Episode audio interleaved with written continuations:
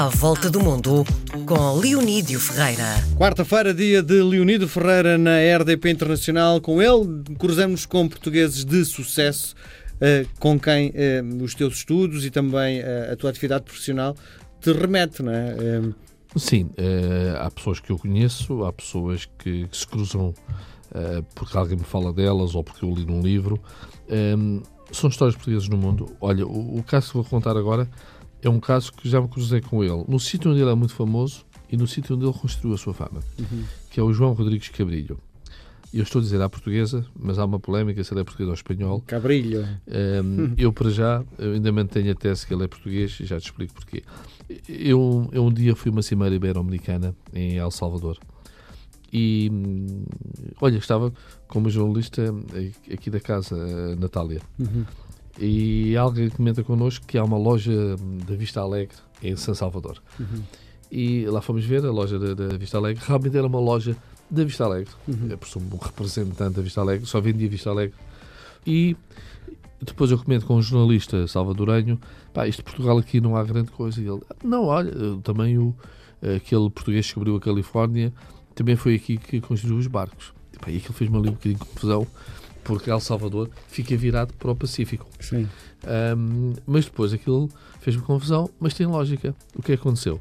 O, o, João Rodrigues Cabrilho, que terá nascido em Cabril, perto de Montalegre, portanto, transmontano, eh, segundo um historiador espanhol do século XVII, e é aí a grande força dele ser português, um historiador espanhol do século XVII, onde faz as crónicas de Filipe II, atribui a nacionalidade portuguesa ao, ao Cabrilho, Uh, portanto, o Cabrilho está ali envolvido com os espanhóis, anda ali naquelas conquistas da América Central e, de repente, uh, recebe a encomenda de fazer três navios para subir a costa e ir mais para o norte ver o que é que se passa lá. Um, eh, é num estaleiro chamado Acajutla, lá em El Salvador, que eu nunca tinha ouvido falar, hum. um, que ele faz os três navios. Um deles se chama, aliás, San Salvador.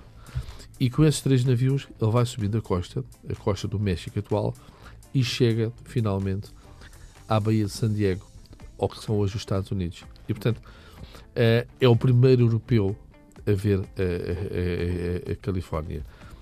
O, o, Cabrilho. Estamos em que século? Estamos em 1542, uhum. do século XVI.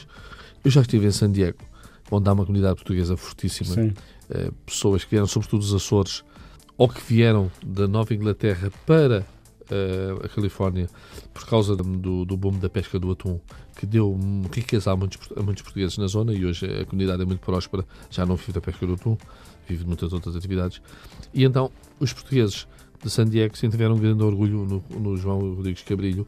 Fazem todos os anos, em setembro, um festival Cabrilho e há uma grande estátua do, do João Rodrigues Cabrilho. Essa estátua sempre. A estátua está onde? Uh, está num, numa zona chamada uh, Loma Point, se não me engano, que é um promontório onde há uma base naval americana também. A San Diego tem, tem uma base naval com porta-aviões. É uma das uhum. principais bases navais dos Estados Unidos.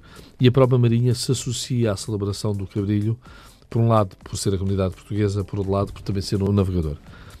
Um, essa estátua foi feita com dinheiro um, português, um, mas uh, ultimamente uh, houve uma grande pressão para se reconhecer que Cabrilho provavelmente pode ser espanhol.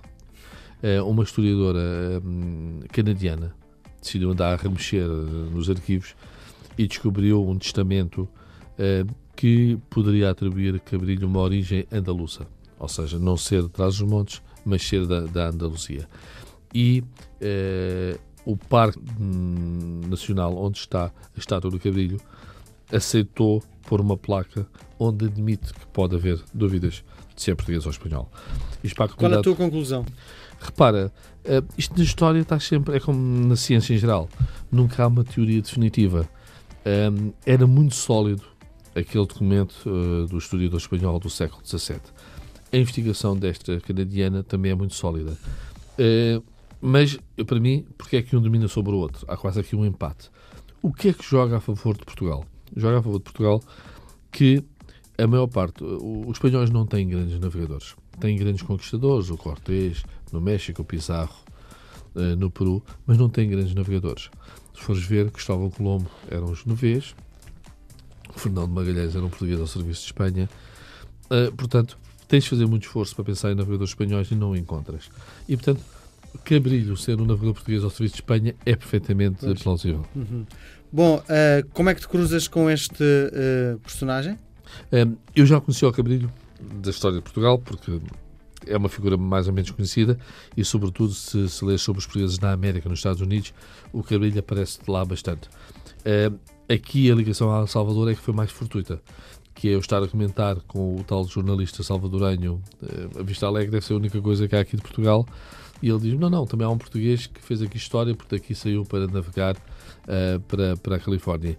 Mas depois, mais tarde, estou em San Diego, e aí é que dá para perceber a dimensão do Festival Cabrilho, que curiosamente a comunidade portuguesa, um, quase que de uma forma premonitória, que podia haver dúvidas sobre a sua origem, muito cedo decidiu fazer com que o festival fosse um festival onde eram convidados os espanhóis, os mexicanos, uma tribo índia que, que existia lá na altura do Cabrilho de chegar e, claro, os, os, Estados Unidos.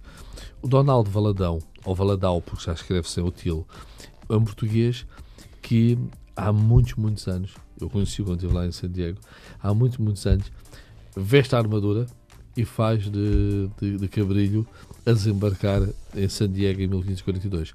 O Cabrilho também morre pouco depois, a viagem continua para o norte e, e ele acaba por morrer um ano depois sabes, naquela altura, ou por uh, confrontos com, com as tribos locais, seja, seja nas Filipinas como o Magalhães, seja na América ou por doença, é muito fácil uh, um navegador destes ter sucesso num ano e no ano a seguir morrer. Muito bem, nós voltamos a conversar na próxima semana. Um abraço. Um abraço.